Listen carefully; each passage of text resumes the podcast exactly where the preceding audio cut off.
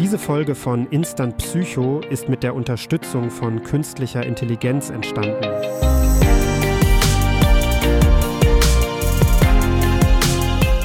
Herzlich willkommen zurück zu Instant Psycho.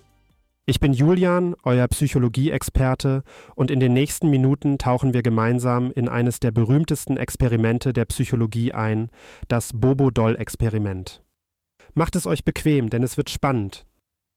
Lasst uns mit einer Frage beginnen. Woher kommt aggressives Verhalten? Glaubt man, dass Kinder Aggression durch Beobachtung lernen?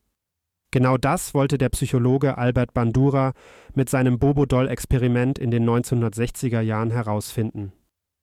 Stellt euch vor, ihr seid ein Kind in einem Spielzimmer. Vor dir steht eine große, aufblasbare Puppe, das sogenannte Bobo-Doll. Zuerst siehst du, wie ein Erwachsener die Puppe schlägt und tritt. Dann bist du allein im Raum. Was würdest du tun? Genau das beobachtete Bandura. Die Ergebnisse waren faszinierend. Kinder, die beobachteten, wie der Erwachsene die Puppe aggressiv behandelte, imitierten dieses Verhalten. Sie schlugen und traten die Puppe, genau wie das Vorbild. Kinder, die ein nicht aggressives Vorbild sahen, verhielten sich hingegen friedlich. Was sagt uns das? Bandura demonstrierte, dass Kinder Aggression durch Beobachtung lernen, ein Konzept, das er soziales Lernen nannte. Dieses Experiment hatte weitreichende Auswirkungen auf unser Verständnis von kindlicher Entwicklung und Erziehung. Aber wie wirkt sich das auf unseren Alltag aus? Überlegt mal, welche Vorbilder Kinder heute haben. Von Filmen und Fernsehshows bis hin zu Videospielen und sozialen Medien, überall gibt es Beispiele für Verhalten, gut und schlecht. Als Eltern, Lehrer oder einfach als Mitglied der Gesellschaft bedeutet das, dass wir uns bewusst sein müssen, wie unser Verhalten Kinder beeinflussen kann.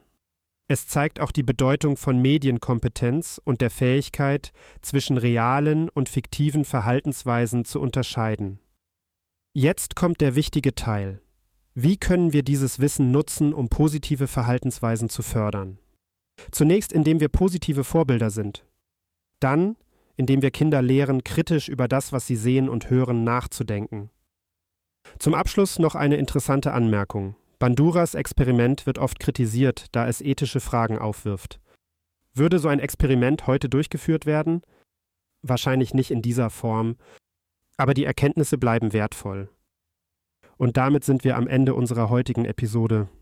Ich hoffe, ihr könnt etwas von dem, was wir heute über das Bobo-Doll-Experiment gelernt haben, in euren Alltag mitnehmen. Bleibt neugierig und bis zum nächsten Mal bei Instant Psycho, wo wir wieder spannende psychologische Themen in kleinen, verdaulichen Portionen servieren. Macht's gut.